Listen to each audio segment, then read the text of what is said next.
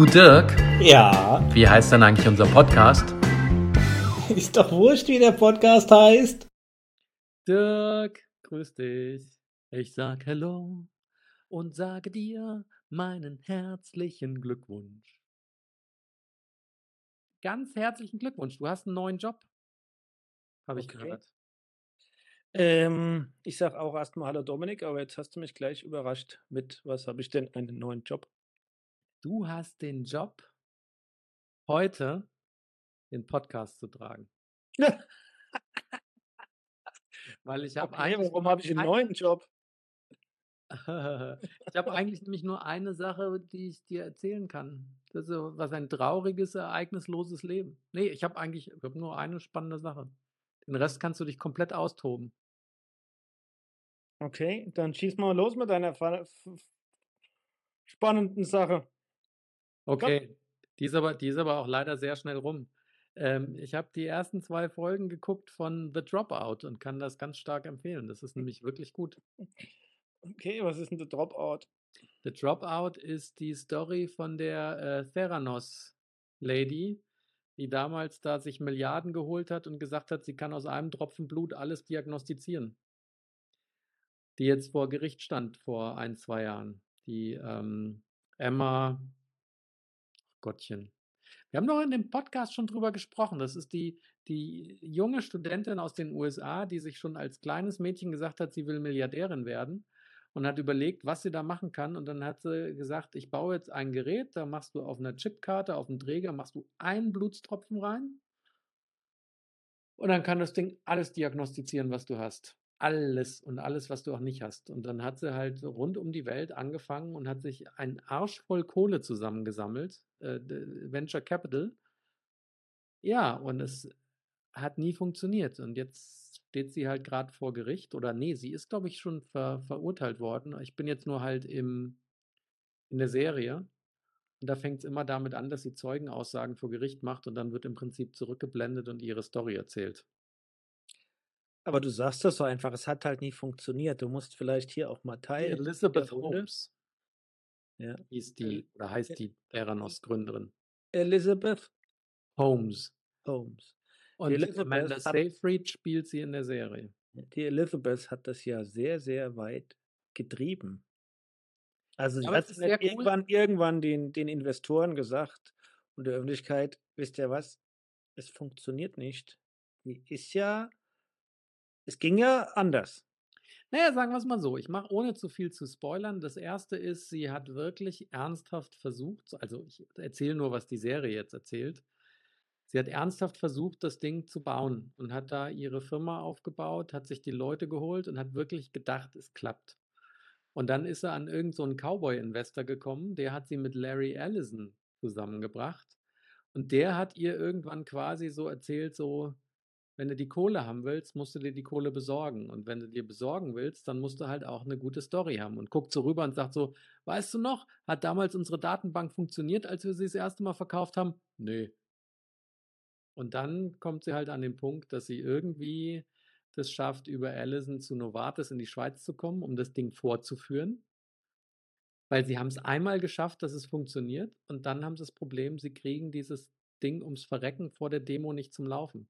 Also was haben sie gemacht? Sie haben über das Internet, haben sie den einen einzigen Durchlauf, der funktioniert hat, haben sie rübergespielt und haben so getan, als wäre das gerade live. Und damit fing es halt an, weil dann hat irgendwie Novartis gesagt, jetzt kriegt er 165 Millionen und dann hat sie richtig angefangen und auf die Kacke gehauen. Und den Rest werde- werden wir jetzt noch sehen und mehr will ich auch gar nicht spoilern.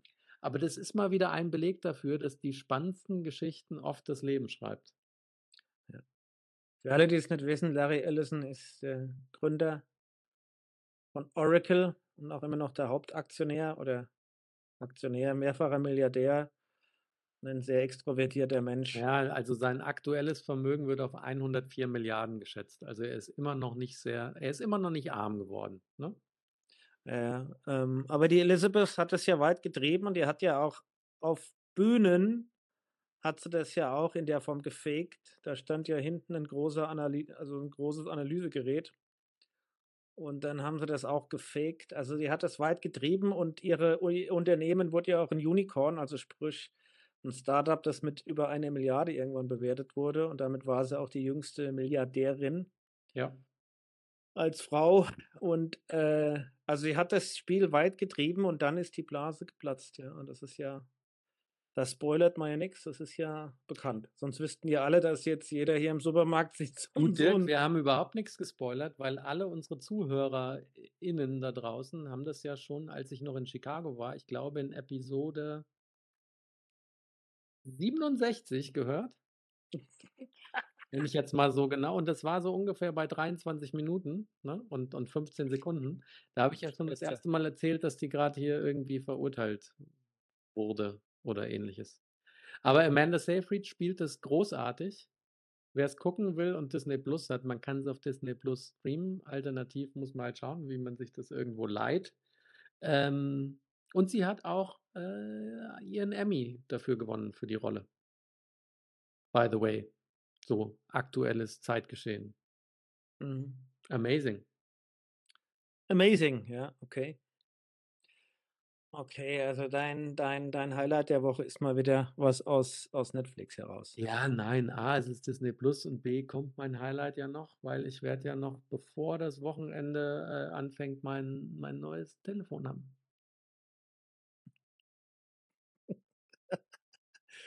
Dein iPhone 38, ne. An apple a day keeps the doctor away, sage ich nur. Okay.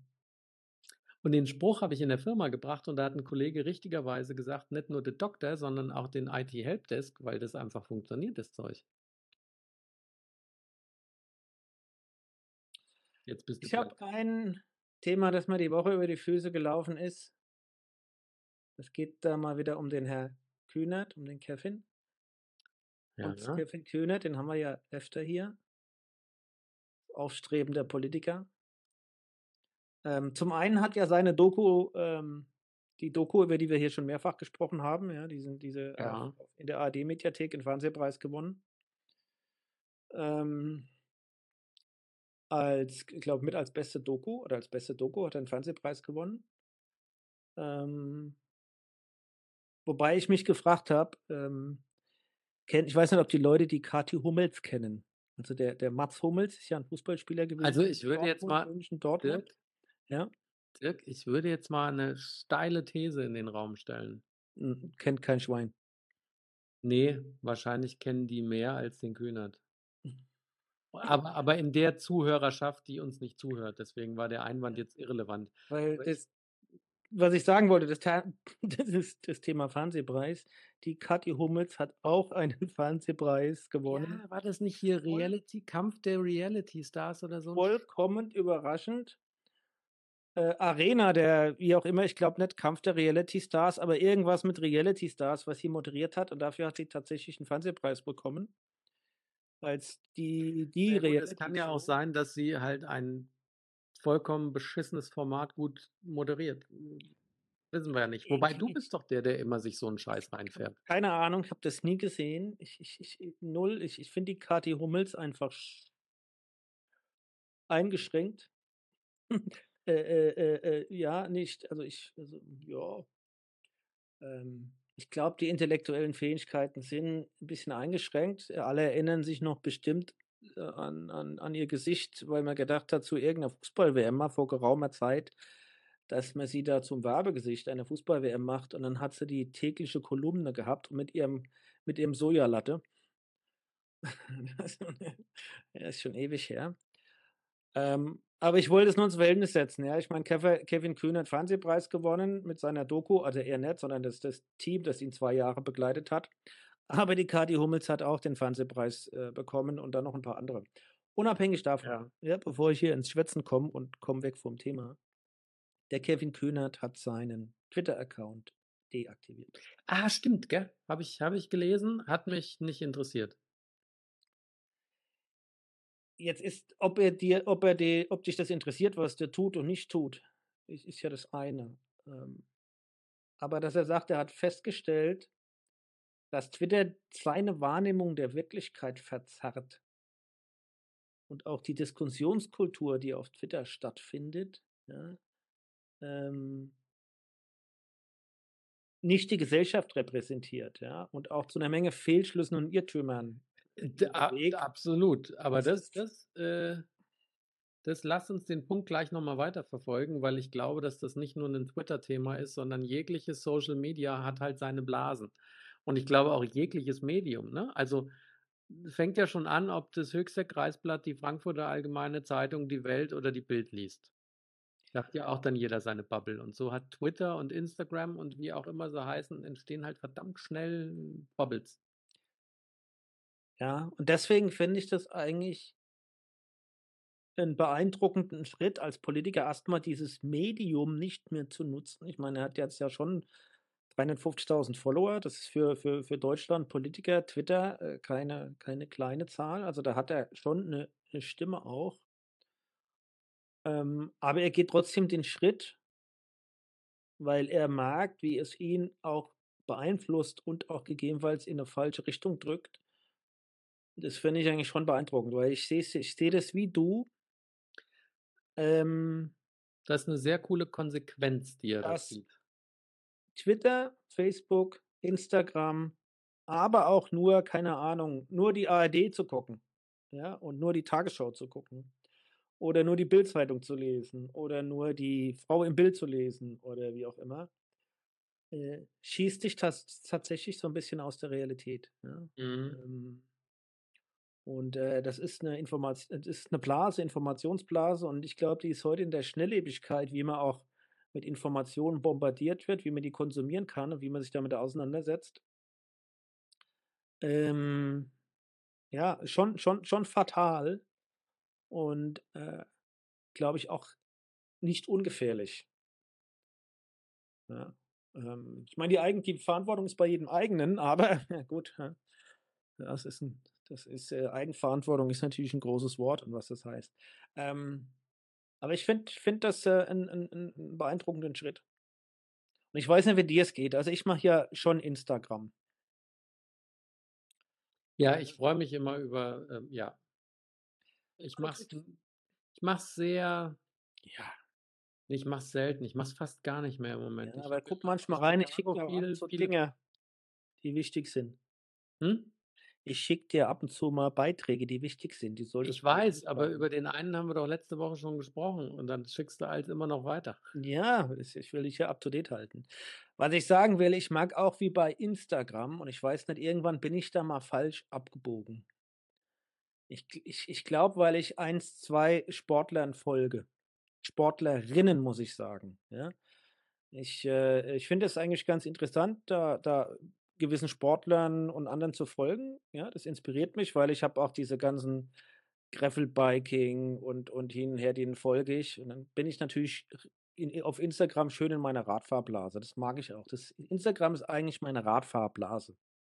Da kriege ich allen möglichen Scheiß mit, ja?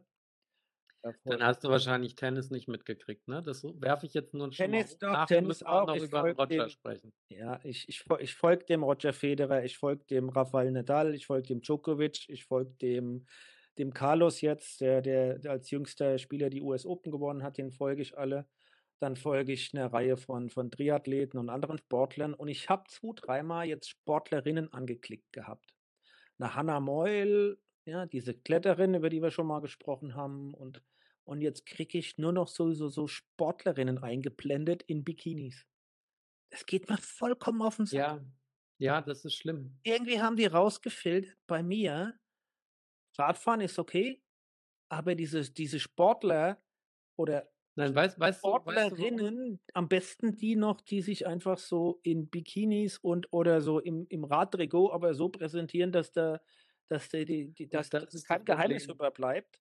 Ja, Das ist das Problem. Die haben angefangen ja, die haben angefangen mit den Mädels, die da irgendwie knappe, äh, äh, Bike-Trikots anhaben und dann hängst du in der Algorithmusfalle drin wahrscheinlich. Das fuckt mich voll ab, weil da kriege ich da muss ich immer drüber und denke: „Hä, folge ich der? Ne, hä?“ Also, äh und, ähm, da da ich aber jetzt so beschränkt sportler sportmäßig das mache, dann, äh, wird mir das da relativ bewusst und klar.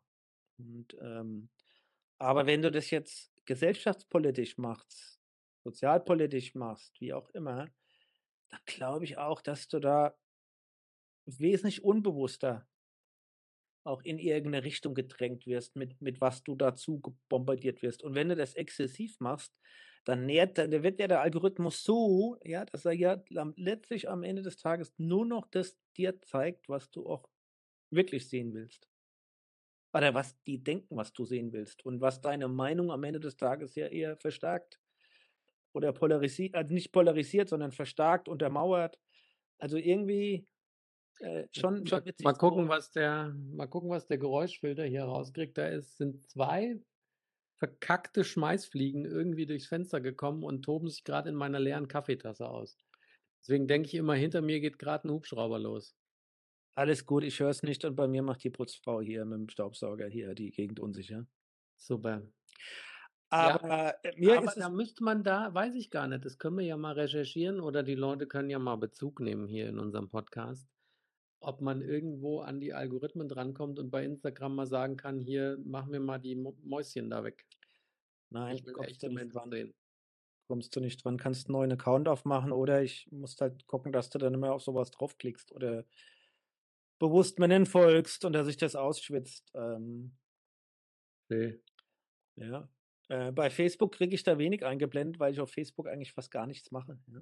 Ähm und ja. Aber das fand ich trotzdem in der Form bemerkenswert und ist wie immer Augen auf, aber das wissen ja mittlerweile alle. Das ist ist ja kein was wir hier jetzt auch gesagt haben, ist ja jetzt nicht irgendwie 'ne Aha 'n Aha-Wissen: „Oh, jetzt geht uns 'ne Leuchte auf“, sondern es ist, äh, tatsächlich einfach noch mal 'ne Bestätigung: „Pass auf, wie du dich auf den sozialen Medien bewegst und, äh, welche Medien du auch ko äh, konsumierst und dass du dich da immer wieder bisschen breiter informierst.“ Aber ich wollte Mhm. es mit dir teilen, ja, weil dass der Kühnert so weit gegangen ist, dass er gesagt hat, das beeinflusst auch oft gegebenenfalls 'ne Ich falsche bin Richtung politische bin Entscheidungen, finde ich gespannt bemerkenswert. Ja. Bin gespannt, ob ob und wann oder was passiert, falls er ihn wieder reaktiviert. Ja, ich weiß nicht. Weil es gibt ja mehrere auch auch Podcasts, die ich höre, wo die Jungs dann immer mal sagen: „Oh, ich brauche jetzt mal Digital Detox und deaktiviere mal meine Accounts“ oder so und Platsch hält es immer nur wenige Wochen. Ja. Aber so be it. Ja, aber Roger Federer war natürlich nicht zu übersehen und das ist in der Tat es ist in der Tat natürlich absehbar gewesen. Er ist 41, das war vollkommen klar dass dass das passieren wird. Aber jetzt ist er zurückgetreten und, äh, grade auf den sozialen Medien, wenn du wie ich sportlermäßig unterwegs bist, ist ja un also, ich folge ja auch Eurosport und RAN und ich folge Ja. Roger Federer und, äh, Nadal und alle anderen. Also, das Netz ist voll davon, die Zeitungen sind voll davon, also, die Medienberichterstattung weltweit darüber ist ist unfassbar. Ja, weil er halt auch äh, weil er halt auch so 'n Gentleman immer Sportsman. eher war, ne? Gentleman, Sportsman. Echter Sportsman. Ja, und er ist zwar ich habe hier so paar Fun Facts mir rausgesucht, spontan, nicht in Vorbereitung. Ähm, er ist derjenige, der, äh, in der gesamten Geschichte der der Weltrangliste als längstes in Folge ununterbrochen auf Platz 1 war. Ja, ich das hätte der Djokovic schaffen können, aber der hätte und der wenn, er hat's Ne, darum ging's nicht. Sag mal sag mal in in in Serie, was meinst du, wie viel Wochen hat er's denn geschafft, auf Platz 1 zu sein? In Serie, ohne Unterbrechung.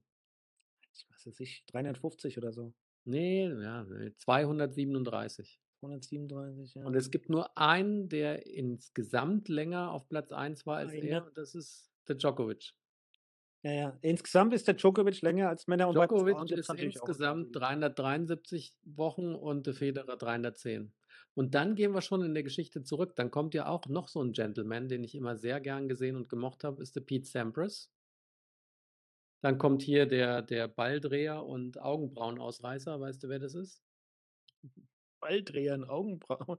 Meinst du 'n McEnroe? Ne. Nein, es gab einen Tennisstar, der hat immer die Bälle gedreht, so wie diese diese Kugeln, na, die die die Beruhigungs diese Meditationskugeln und hat sich immer die Augenbrauen ausgerissen und das war der Ivan Lendl. Dann dann kommt Jimmy Connors und dann kommt erst Rafael Nadal. Ja, der Rafael Nadal war immer viel verletzt und deswe aber er ist ja dafür Rekord äh, Grand-Slam-Sieger. Ja. Aber bevor wir da in die Statistiken reingehen, das ist natürlich immer gefährlich. Ich glaube, der Roger Federer ist ob er GOAT ist und woran man das festmacht, aber als Du, Tennisspieler GOAT machst du ja nicht nur an den reinen Ergebnissen fest, das na ist ja, ja ja natürlich schon, äh Ja, gehört zu den GOATs definitiv im Ja. Gesamtpaket, ja.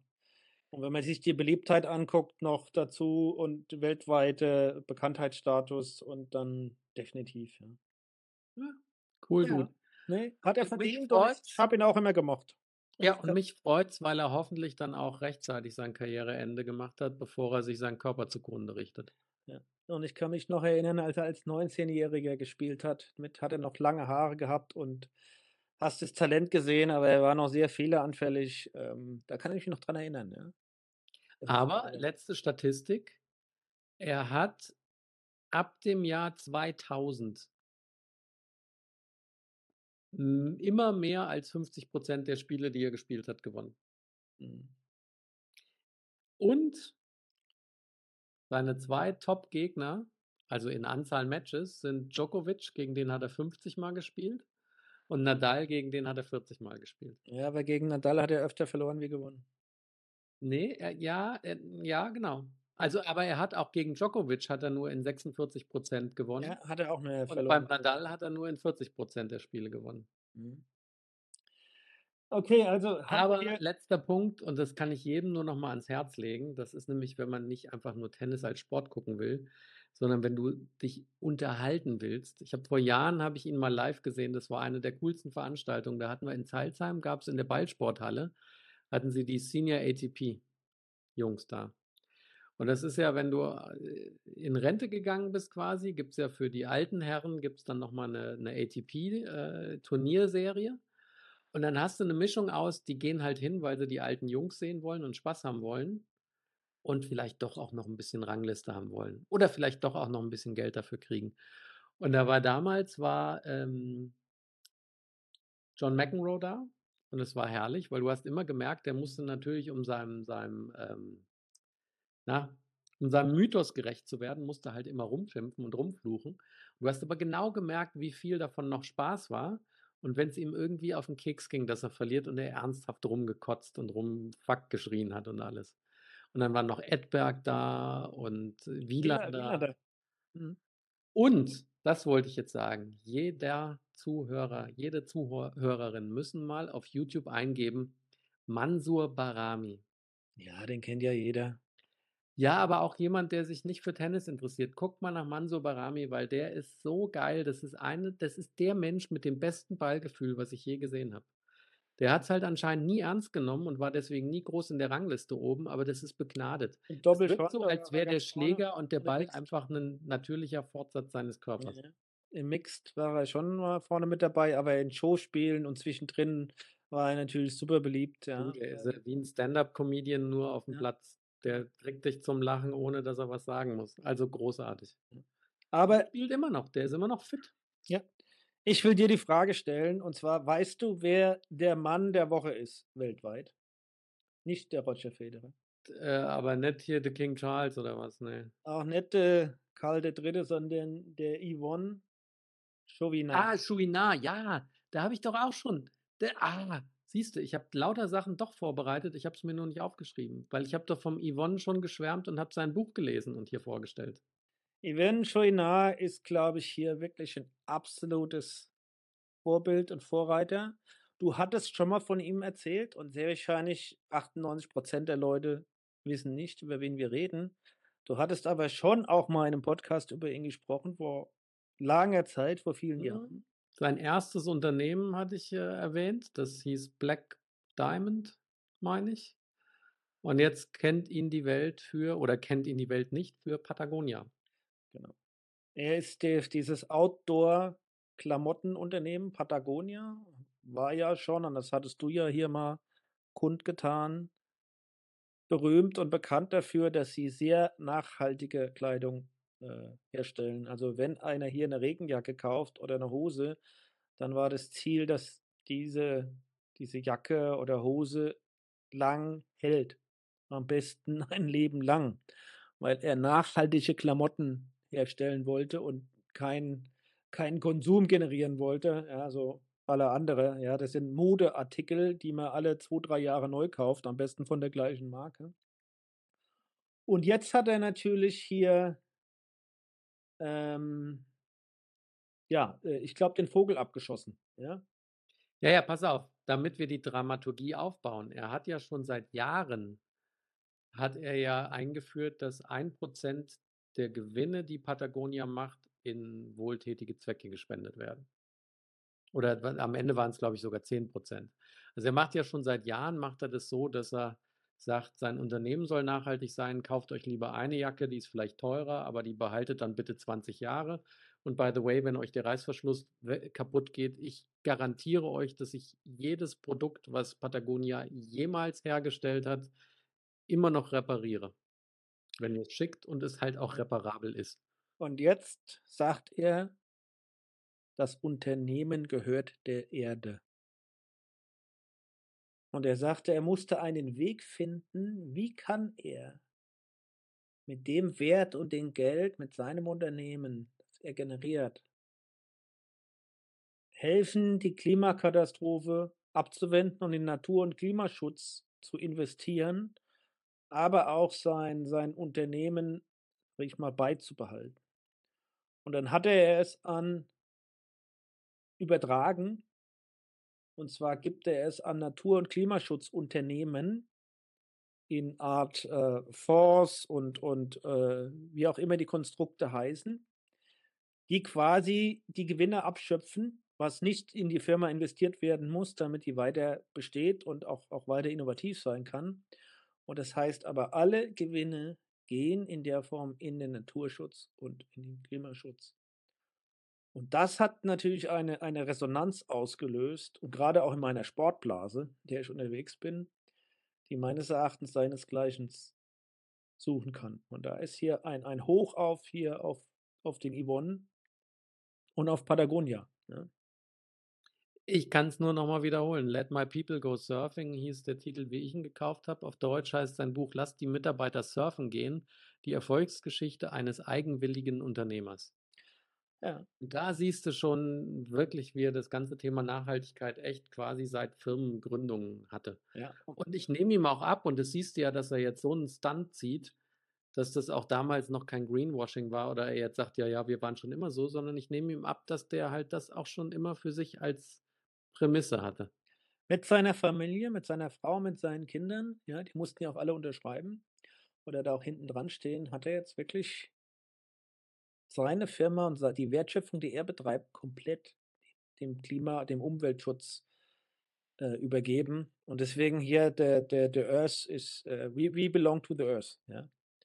Ja. Also unsere Firma gehört der Erde. Und jetzt hoffen viele, dass das so eine Vorreiterrolle sein kann. Ähm, und man diskutiert ja schon seit längerem Unternehmensformen, wo die, die, der Mehrwert des Unternehmens, die Gewinne, die ein Unternehmen äh, generiert, der Gemeinheit zur Verfügung gestellt wird. Ja, und nicht einfach nur rein äh, zu Gewinnzwecken von wenigen Leuten. Also im Gegensatz, zum, im Gegensatz zu dem angelsächsischen Modell, England, USA, ja, die, ja, die, die, die, die, Unternehmen sind dafür da, Wachstum, um, Wachstum, ja, um, Wachstum. Geld zu, um Geld zu machen ja, sondern die Unternehmen sind für die Gemeinheit da. Ähm, und dann gibt es noch keine, in Deutschland zumindest ansatzweise, gute Rechtsform. Es gibt ein paar Annäherungen. Trotzdem gibt es eine ganze Menge Unternehmen, die sich schon dem Grundsatz verschrien haben. Es ist zum Beispiel ein Bosch, was die wenigsten wissen. Das Bosch ist ja auch, gehört ja in, in so, so ein Trust oder in so ein, ich habe gerade vergessen, wie es heißt, ähm, ähm, da ist ja so, so, eine, so ein Dach drüber. Wie, wie nennt sich das? Oh. Och, Herr Köhler, was ist denn los mit dir? Äh, äh, was sagt man dazu? Wie sagt man dazu? Not in Trust. Englischen Schirm, Schirmgesellschaft, ne? Nee, nee, das ist keine Gesellschaft. Ähm, Dach, Dings. Mir fällt es noch ein. Kannst ja parallel auch mal, mal googeln. Auf jeden Fall gibt es ja einige Familienunternehmen. Bosch gehört ja mit dazu und ein paar andere, die das schon machen ähm, wo am Ende des Tages äh, die Gewinnabsicht nicht, nicht im Vordergrund steht, sondern Mehrwert zu schaffen, Arbeitsplätze zu schaffen, fürs Gemeinwohl was zu tun, dass, dass, dass die Unternehmen auch für die Gesellschaft da sind. Ja. ja. Und ähm, da löst man eine Reihe von, von, von Problemen mit. Und das fände ich auch äh, Ja, ähm, sehr, sehr gut und ich bin echt mal gespannt, was da noch passiert und wie wie weit jetzt hier auch Patagonia mit mit dem Modell, was Sie hier jetzt, äh, äh, eingegangen sind, äh, ne, vielleicht 'n 'n 'n First Mover ist, ja? He's a cool dude. Der ist schon ein sehr cooler Typ. Bringt mich als Überleitung zu noch was Coolem. Eine Stiftung ist es. Die Robert Bosch Stiftung, also mit über Stiftungen, jetzt habe ich's, ja. Ah, jetzt habe ich nach was Komplexerem gesucht. Ja, ne, ne, die die dieses äh, im ist ja Moment löst man das über Stiftungen in Deutschland und es gibt die Robert Bosch Stiftung, 94% der Anteile hat. Und dann gibt's da drunter 'ne Kommanditgesellschaft, ja. Aber über diese Stiftung, ähm, ja, wird das geregelt und das ist natürlich jetzt dann am Ende des Tages, ja, kein kein Unternehmen la Amazon oder die Teslas oder, äh, ja, Amazon, ähm, Apple et cetera pp., die die rein nach dem Gewinn, äh, bewertet werden, ja.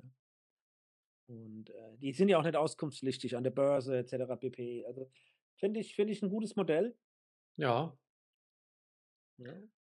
So, deswegen ist für mich, ähm, der Mann der Woche der Yvonne. Sehr schön. Schön. Du, was mir jetzt auffällt, ob wir morgens um 7 aufnehmen oder abends um 5, du bist immer gleich müde. Ich hoffe, dass das nicht an dir liegt. Ah. Pass auf, ich habe noch was Lustiges gemacht und jetzt machen wir mal hier während der während der Sendung direkt 'n Experiment. Das können wir dann posten, entweder als als Cover für unsere unseren Podcast und YouTube oder wir blenden's hier nur ein. Ich habe mir Diffusion Bee installiert. Und Diffusion Bee, über das Thema hatten wir auch schon mal gesprochen vor paar Wochen. Es gibt eine AI, die nennt sich Stable Diffusion, wo in USA einer einen Kunstwettbewerb gewonnen hat, indem er mit einer AI ein Bild generiert hat und diese AI heißt Stable Diffusion und die macht nichts anderes, als dass du ihr per Text sagst, was du auf dem Bild sehen willst. Hatten wir schon mal besprochen, oder? Genau, aber jetzt habe ich Diffusion Bee runtergeladen, weil das ist nämlich 'n Tool, was sie gemacht haben, wo du das quasi out of the box mit grafischer Benutzeroberfläche machen kannst. Und das läuft auf Apple Silicon, auf M1 und M2. Deswegen habe ich das jetzt hier laufen und du kannst mir jetzt mal auf Englisch sagen, was du aufm Bild sehen willst und dann lasse ich die, während wir quatschen, hier parallel mal das Bild generieren. Oh Gott. Uh, I would like to have some flowers in a vase on the table. Some flowers in was? In einer Vase. In a vase on a table. Ah, ja. Ähm, and I would like to have the table outside on the lawn. Ja, in front of a big tree. Okay, was the für 'n Wetter? background, I want to have some mountains and the sun. With mountains and sunshine. Yeah, and sunshine. And on the table, next to the vase, I would like to see an apple Okay. and a knife and a fork and a plate. Oh Mann, du. Okay, also. Flowers in the vase on a table Mhm. and an apple, a knife and a plate. Okay, machen wir mal generate. Kann e ja e nur excellent. kann ja nur amazing amazingly was bei rauskommen. Ah, okay, Prozess läuft. Jetzt können wir uns weiter unterhalten und dann schicke ich dir das gleich, wenn's fertig ist, schicke ich dir das mal zu. And then you can look it and then we can talk it. It's funny. Okay. Ich habe „Alles gesagt“ Podcast, äh, wieder 'n bisschen reingehört und ich habe mir gedacht, ich tue mir mal die Lena an. Habe ich das hier schon erzählt? Ne, gell? Halt, stopp, bevor du das sagst. Der Zurbuchen ist ja jetzt hier zurückgetreten bei der NASA. Dun da da. Apropos alles gesagt. Äh. Wieso? Weil die Chinesen, äh, 'n 'n Element aufm Mond gefunden haben, 'n neues und er nicht, oder? Ne, weil er hat's ja schon auch in dem Podcast eigentlich erwähnt, dass er gesagt hat, es gibt halt einfach 'ne Halbwertszeit, weil man auf 'nem Job nicht mehr bringen kann, was man ne, wenn man zu eingefahren ist. Und er ist mit Abstand jetzt als längster Wissenschaftsleiter ever bei der NASA nach 6 Jahren hat er angekündigt, dass er Ende des Jahres aufhört, weil ist Zeit ist, dass da mal jemand hinkommt und er noch was anderes macht. Aber Lena Wir sind so bei 90% Gleich haben wir hier Ich habe mir Lena angehört, da ist schon 'n bisschen älter, der Podcast. Ich glaube, das war natürlich, bevor sie Mutter wurde. Ah, bin 'n bisschen hin und hergerissen. Ist geil, Dirk, ist geil, Entschuldigung. Wir Ne, müssen das Lena jetzt machen, dann gehen wir zu Lena. Es ist irre. Ich nenne das Bild mal Dirk und ich schicke es dir jetzt gleich per, äh per, ähm iMessage zu. Das Einzige was fehlt das Messer. Ne. Doch. So, hier Dirk PNG. Ich schicke es dir rüber und während ich dir das jetzt schicke wenn's bei dir ist, dann könnt ihr das alle auf YouTube dann hier auch sehen durch die Magie des Schnitts. Ne. Geil, oder? Er hat's halt nur gemixt, weil alle, die jetzt doch nicht auf YouTube gehen, ihr seht jetzt einen Tisch. Auf dem Tisch ist ein Teller. Der Teller ist bedruckt mit einem großen Baum auf einer sonnigen Wiese mit Bergen im Hintergrund. Die Blumen sind leider nicht auf 'ner Vase, sondern liegen nebendran und 'n Apfel ist auch da. Ja, und wo ist wo ist das wo ist wo ist wo ist, äh, G Gabel und Messer und, äh, Habe Vase? doch gesagt, nur das Messer fehlt. Ich glaube, du hast das Messer und die Vase beschrieben, aber weil ich hätte jetzt ja gedacht, ich sehe einen Tisch, der auf einer Wiese steht Ja, Dirk, das ist vor einem Baum und der Baum hat im Hintergrund oder diese die Landschaft hat im Hintergrund, äh, Berge. Aber dass er jetzt den Teller quasi bemalt Also, da aber das ist das Thema, wie man das vielleicht dann, äh, rein rein, äh, orthografisch, grammatikalisch formulieren muss, weil ich lese dir noch mal vor, ich habe es dir auch grad geschickt. Some flowers in a vase on a table and an apple, a knife and a plate outside on the lawn in front of a big tree with mountains and sunshine. Und alles, was du da siehst, bis auf das Knife und die Vase sind da. Komm, einen machen wir noch. Und dann aber während der rendert, machen wir dann hier noch mal die Lena. Jetzt sag mir noch mal was. Du kannst jetzt auch sagen hier, du willst einen Fahrradfahrer mit Hirschgeweih oder so was. Ähm, ja. I would like to see a a man on a road bike with helmet and the Bora jersey. With, äh in a wie heißt das Ding? Tankin nicht Tankini, sondern Mankini? Ne, äh, Bora äh, ne, ich meine ich meine nicht Borat Jersey, sondern Bora. Ach so. B-O-R-A oder was? B-O-R-A und dann Jersey. Okay. Und der Kit in in Kit, mach mal Kit. Kit ist ja eigentlich der Fachbegriff. Nu New Kid Day. With, äh, horns on the head.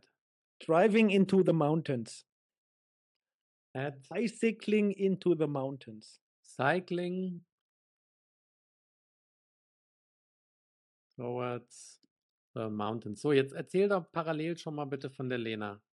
Hast du nicht gehört, oder? Den mit der Helena? Ja, der ist schon 'n Weilchen her, gell? Ich glaube Ja. ich doch, ich habe den, glaube ich, gehört und ich war auch hin und her gerissen, ob ich jetzt denke: „Ah, get a life“ oder ob ich's nachvollziehen kann. Also, ah, ich wei ich weiß nicht, ob ich ihn fertig gehört habe, muss ich gestehen.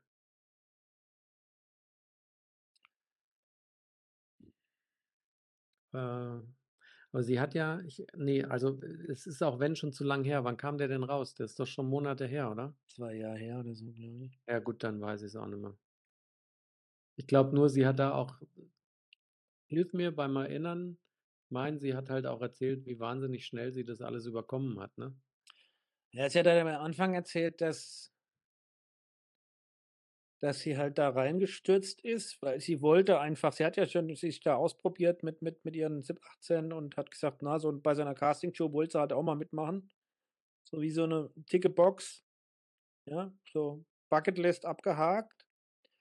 Dann hat sie sich da beworben mit dem Lied von von, ähm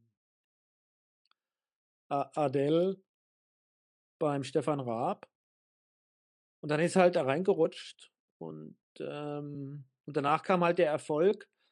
Und dann sagt sie, der Erfolg hat sie ja schon, also, sehr, sehr verändert. Ähm, Das hat sie auch ganz nachvollziehbar beschrieben. Ich kann mich auch da noch mal in in der Presse dran erinnern, da gab's hier irgendwas, was weiß ich: „Lena mit wird dem Album nicht nicht fertig“ oder es gibt 'n neues Album, es ver ver äh, ähm, verzögert sich alles, äh, sehr, sehr lang und sie nimmt erst mal 'ne Auszeit. Und sie hat beschrieben, dass sie gemerkt hat, sie hat zum einen natürlich als Person der Öffentlichkeit dann irgendwann gemerkt, wie schwierig das ist, wenn wenn alle ihren Senf abgeben, alle 'ne Meinung haben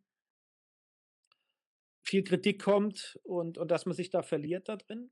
Und Ja. und, ähm und dann, dass sie da gedacht hat, sie muss 'n Album machen, aber sie stand überhaupt nicht hinten dran. Dann hat sie irgendwann mit ihrer Mutter telefoniert, 'n Heulkrampf gekriegt und hat gemerkt, sie ist total am Ende. Sie sie und dann hat sie halt gesagt: „Okay, das Album geht nicht raus.“ Das war fertig zum Release.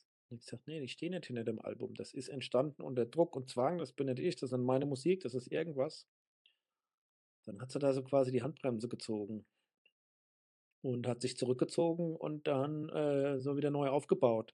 Ich glaube, das ist 'n Prozess, den alle Leute, Menschen, Frauen, Männern, die in der Öffentlichkeit stehen und auf einmal sehr, sehr berühmt werden, durchmachen.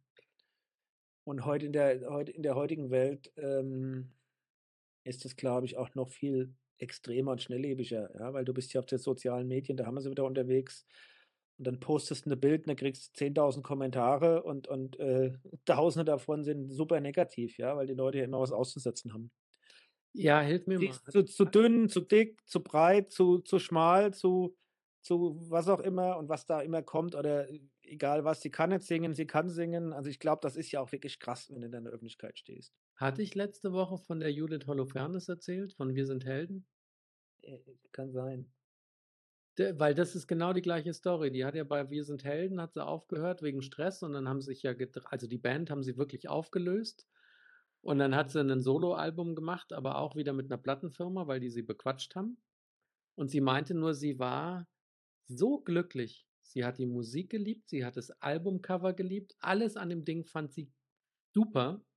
Und die ersten Kritiken kamen rein und Verkaufszahlen und sie war auch damit super happy. Und dann hat sie 'n Termin bei der Plattenfirma gehabt und ihr Ansprechpartner hat gesagt: „Ach Judith, das ist dir aber nicht würdig, gell?“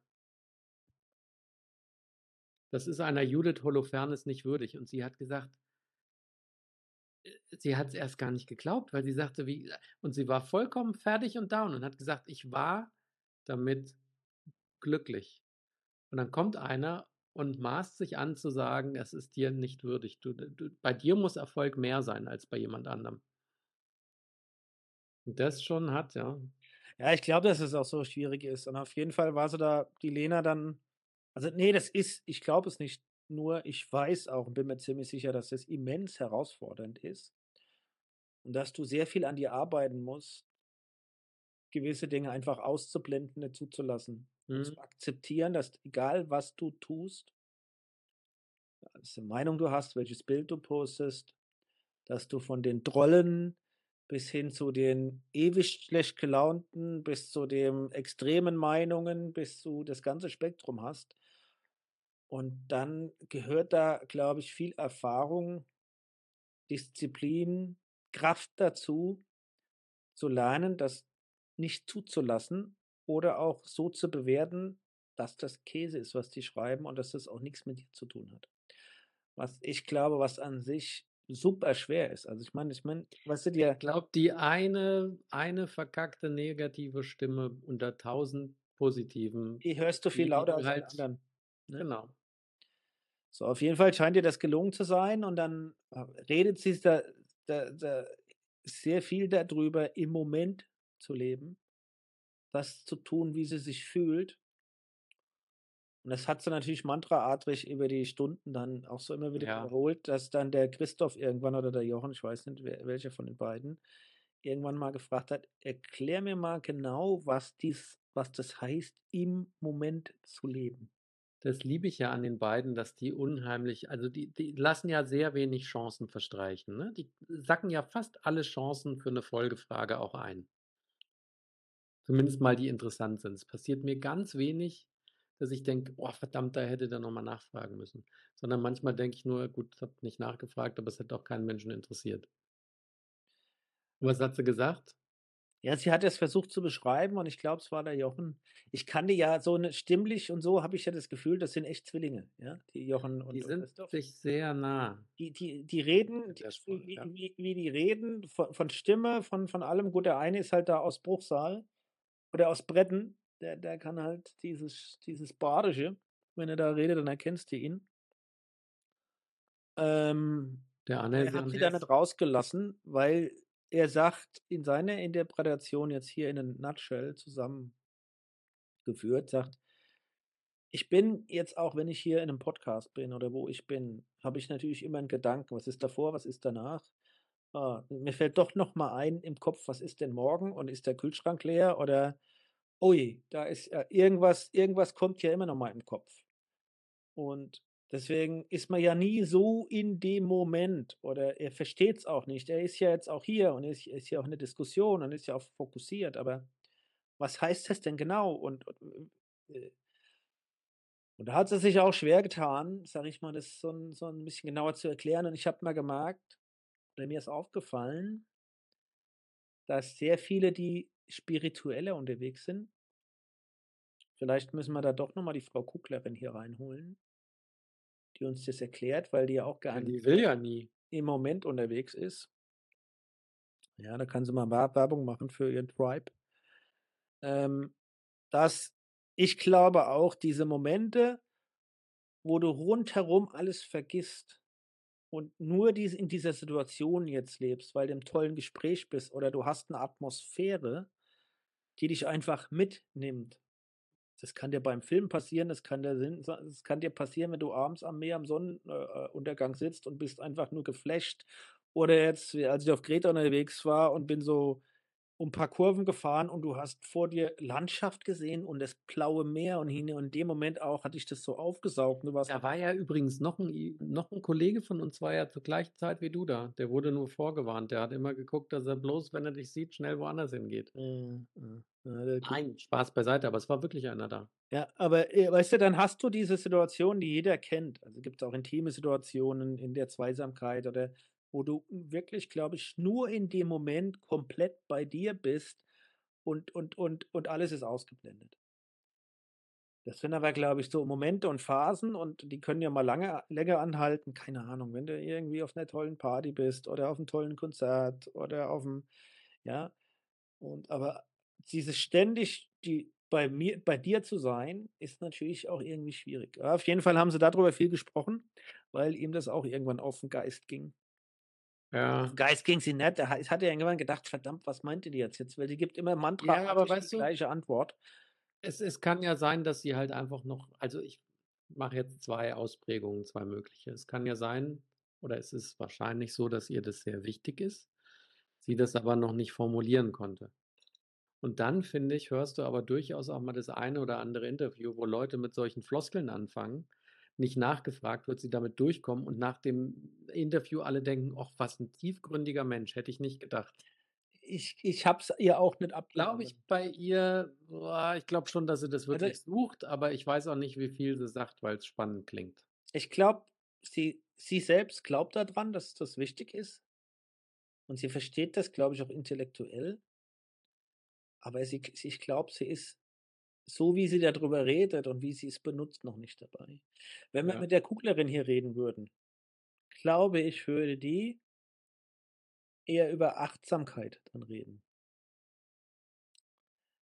Ja, Achtsamkeit und, äh, ich sage mal im Volksmund, mein Vater hätte früher gesagt: „Wenn du was machst, dann mach das richtig.“ Ja. Ja, oder, äh, bist du auch mit'm Herzblut dabei, ne? Also, ich glaube, man hat man man man drückt das dann anders aus und ich glaube, das ist dann auch 'n bisschen passender und das andere ist mehr hip ausgedrückt. Ich ich ich ich will in dem Moment leben und dann ganz bei mir selbst sein und, äh und gehe dann auch meinem Gefühl und weiß dann, ob sich das stimmig anfühlt. Wenn ich das so machen würde, mein Gott, da würde ich müsste ich zehnmal am Tag was anderes machen, ne? Ja. Ja, je je nachdem, Ah. mich grad genervt hat oder was mich aufgeregt hat oder nein, also, ich ich habe das jetzt so 'n r bisschen transportiert und das das da merkst du halt ähm, grade auch in so 'nem Podcast hast du jetzt 'ne Persönlichkeit die dich fasziniert und wo du magst. Das ist sehr klar und authentisch und du kannst dir was abgewinnen oder nachvollziehen und das ist stimmig mit der Person und es inspiriert dich vielleicht auch dann, Oder halt auch mit mitzunehmen. Oder denkst du na ja, irgendwie ja. Und das das war so bei der Lena, ja, weil jetzt, äh, anhand nur dieses einen ja, an an dieses Beispiels, dass dass du gemerkt hast: „Okay, was will die dir jetzt eigentlich sagen“, ja? Ja. Ja, ich weiß noch, das Gefühl hatte ich auch. Es klingt halt viel verdammt cool, was sie sagt. Dahergesagt halt einfach. Und Ja. wenn du dann tiefer nachfragst dann kommt so: „Hm, oh, ja.“ Ja. Was ist dir denn wichtig, Dominik? Bist du auch sehr mit dir selbst und lebst in dem Moment und achtest sehr auf dein Gefühl, wonach dir ist und so? Ähm, ja, aber das haben wir doch alle schon thematisiert. Nicht? Ich glaube, ich bin das ich bin das perfekte Gegenteil dann von der Lena, weil ich brauche nicht irgendwie, ähm ätherisch hochtrabend. Ne, weil ich habe das äh, was ist das Wort jetzt? Mann, jetzt hast du mir Du das bist wieder tatsächlich das ich nicht. Gegenteil von mit dir sein, weil du bügelst die Wäsche und hast hörst 'n Podcast und guckst dabei 'ne Serie. Können wir uns vielleicht mal drauf einigen, dass das durchaus verschiedene Definitionsformen von bei sich sein gibt? Nein, ich brauche da nicht irgendwie so, äh, komische, hochtrabende Worte drüber, äh, quatschen. Ich bin pragmatisch, ich lebe mein Leben, ich mache, was mir Spaß macht. Ich esse, worauf ich Hunger habe. Mir scheint die Sonne aus'm Arsch. Was will ich mehr? Und das ist doch schön. Und ganz im Ernst, ich bin dann immer am Überlegen, immer wenn ich solche Podcasts höre, bin ich auch wirklich 'n Stückchen glücklich über das Leben, was ich habe und die Einstellung, die ich habe, weil ich glaube, das muss verdammt anstrengend sein und kräftezehrend sein, wenn man so wahnsinnig auf der Suche ist und irgendwas finden muss, damit man die Welt versteht, sich versteht, das Leben versteht. Wenn man das aus Neugier macht, weil man den Horizont erweitern will, gut, ja, dann ist es ja wieder 'n Hobby, dann finde ich's auch spannend, mache ich auch ab und zu. Aber wenn du wirklich dich damit auseinandersetzen musst, weil du sonst kein glückliches Leben leben kannst, finde ich das schlimm. Ich baue jetzt mal 'ne Hypothese auf die wir unseren treuen Zuhörern vielleicht gewinnen wir und ZuhörerInnen vielleicht gewinnen wir ja dann noch 'n paar dazu. In den nächsten 5, 6, 7 Wochen und Folgen aufzeigen können dass ich sage: „Du hast so 'ne Lena“ die ja in sich ein kleines Unternehmen ist, ja? Das ist ja Lena Lena, Musiker Musik Musikerin und, äh, äh, äh, Schauspielerin, Influencerin, wie auch immer, Unternehmen die, äh, 'n Alltag hat, der, äh, extremst voll ist mit Musik und Proben und Presse und und Mode und Sponsoren und keine Ahnung, was die da alles macht und Fernsehsendungen und ja, ist ja sehr, sehr breit und voll. Und dass die sich einreden müssen, achtsam zu sein, aber eigentlich 'n ganzen Tag immer total voll sind.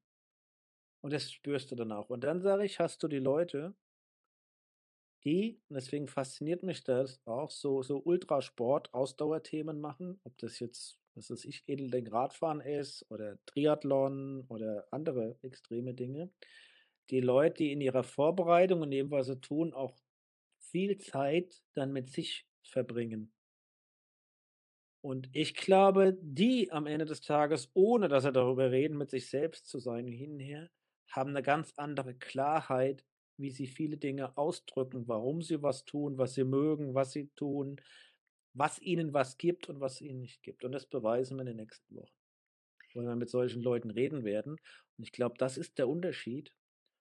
Und das ist auch der Trick, glaube ich, für alle die in in anspruchsvollen, stressigen Jobs drin sind, so so den nicht da drüber zu reden, dass man immer bei sich ist und hinher, sondern diese Momente zu haben, wo dein Kopf wirklich alles klar verarbeiten kann und dass du in dem Moment immer weißt du machst das, was du machen willst und warum du es tust.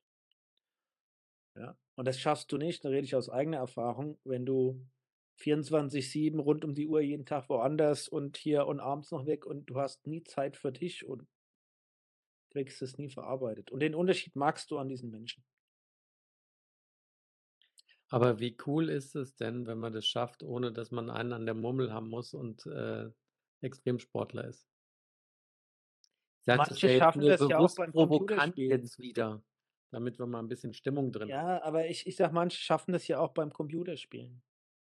Die 'n anderes Hobby, das spielt ja halt irgend 'n irgend 'n Spiel.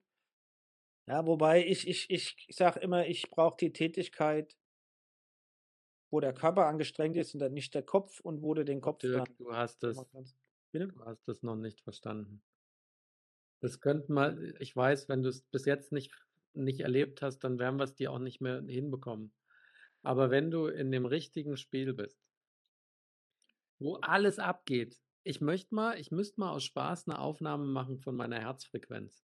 Wenn ich 'n Spiel spiele, was mich voll mitnimmt und ich voll drin bin, da habe ich glaube ich, gehe ich Richtung 160, 170er Puls, da bist Echt, du ich fertig. ich glaube ich glaube dir voll und ganz, dass Und dann kannst du die Birne ausschalten, weil du bist in dem Moment voll Ja, aber konzentriert deine darauf Birne ist du bist auch körperlich noch fertig. Unterschreibe ich alles. Und dass dir das extremst viel gibt, dass du abschalten kannst und damit und dass du dass du wirklich abschaltest und auch auch leerer wirst und dass dich das mental und körperlich auch in in der Form fordert, in Form von Spaß und dass es viel generiert, 'n Wahnsinnseffekt hat, glaube ich dir. Ich für mich sage, ich w hätte habe gern meinen Kopf leer dass der dass die Gedanken einfach sich entfalten können und ich kann Dinge abarbeiten. Und wenn ich im Computerspiel drin hänge, was ich auch sehr genießen kann und ich habe auch viele Spiele gehabt, die ich sehr genossen habe und und wo ich auch versunken bin und dann hast du auf die Uhr geguckt und hast wieder auf die Uhr geguckt und hast gedacht: „Ups, hä, was ist 'n jetzt passiert?“ Ja? Das da d den Effekt kenne ich. Mir ist es aber wichtig, dass meine Gedanken, alles, was mich was ich im Kopf habe, was mich beschäftigt, dass das rauskommt. Das ist für mich der Effekt. Und das passiert nicht, wenn mein Kopf mit was anderem beschäftigt ist. Aber das ist ja nur für mich persönlich. Ja, ja, genau. Ne, aber das ist bei mir so, wenn ich die Gedanken habe und die haben will Ja, aber dann du bist also, ja auch ich anders als daran, viele ich andere, Dominik. wenn ich Radfahren gehe und habe 'n Podcast laufen oder 'n Hörspiel oder was auch immer und habe die Gedanken und will die haben dann muss ich die Folge danach noch mal hören, weil ich nix von mitgekriegt habe. Da unterscheiden wir uns ja auch brutal. Du bist ja auch generell einer, der sehr viel sehr leichtfüßig macht und, äh, sehr easy going ist und das zeichnet dich ja aus. Bist da ja nie groß aufgeregt oder überkopft oder ich sage mal, man könnte jetzt mal sagen, dass du was, äh, überdenkst oder, äh, äh wenn du wenn du die overthinkst. Tonaufnahme verkackst, dann rege ich mich auf. Ja, dann ärgerst du dich, aber nein, ähm, aber ich ich glaube jetzt wir werden es in der Zukunft, glaube ich, noch mal sehen, wie wie klar und das ist auch das, was mich immer wieder fasziniert, gewisse Menschen einfach gewisse Dinge auf 'n Punkt bringen können für sich. Und ob ich jetzt da erlaubt oder nicht erlaubt, äh, so 'ne Verbindung herstellen kann zu Leuten, die äh, die extreme Ausdauersachen machen oder Dinge machen, wo sie sehr mit sich selbst auch sein müssen. Ja, ähm, ja. Das wird sich dann zeigen und das werden wir dann sehen. Und jetzt machen wir noch zum Abschluss ich bin enttäuscht, ja, wir blenden's noch mal ein. Bora steht nicht drauf und der hat kein Geweih. Ja, und der hat auch keine Radfahrfigur. Was hat 'n der für 'ne Hüfte hier? Deswegen ist es 'n bisschen blöd, aber als kleinen Tipp noch, äh, vegetarisches Rezept, gestern gemacht. Da bin ich übrigens ganz bei mir beim Kochen. Äh, große Empfehlung. Du nimmst einen Blumenkohl, machst dir 'n paar Röschen ab und schneidest die in Scheiben und legst die zur Seite und den Rest vom Blumenkohl dünstest du zusammen mit einer Zwiebel in einem großen Topf an in Kokosöl. Dann lässt du das so 5, 6 Minuten lässt du das dünsten und dann gießt du das Ganze auf mit 'nem halben Liter Wasser und mit einer Dose 400 Milliliter Kokosmilch, ungesüßt. Dann köchelst du das 30 Minuten ein, nachdem du's wunderbar gesalzen und gepfeffert hast. Dann haust du noch 200 Gramm jungen Blattspinat dazu. Das Ganze wird dann schön fein püriert, dass du 'ne kritzegrüne, leckere Spinat-Blumenkohlsuppe hast, die nach Kokos schmeckt. Und dann wird's abgeschmeckt mit Pfeffer, Salz und Muskatnuss. Dann kommt darauf frisch geschnittene Kresse, so drüber gestreut. Dann nimmst du dir pro Teller 1, 2 Radieschen und machst die Radieschen in kleine, schöne, dünne Scheiben, machst das auch noch drauf und als Allerletztes kriegst du in der, äh, getrocknete Nüsse-Ecke gibt's das auch Kokoschips. Knusprig getrocknete, gebackene Kokoschips. Nicht Flocken, da staubt's dir das Hirn weg, sondern schön so schnitzen. Und dann hast du die grüne Blumenkohl-Kokos-Spinatsuppe mit den 3 Toppings und dann legst dich nieder. So. Sensationell. Und dazu passt wunderbar ein Silvaner.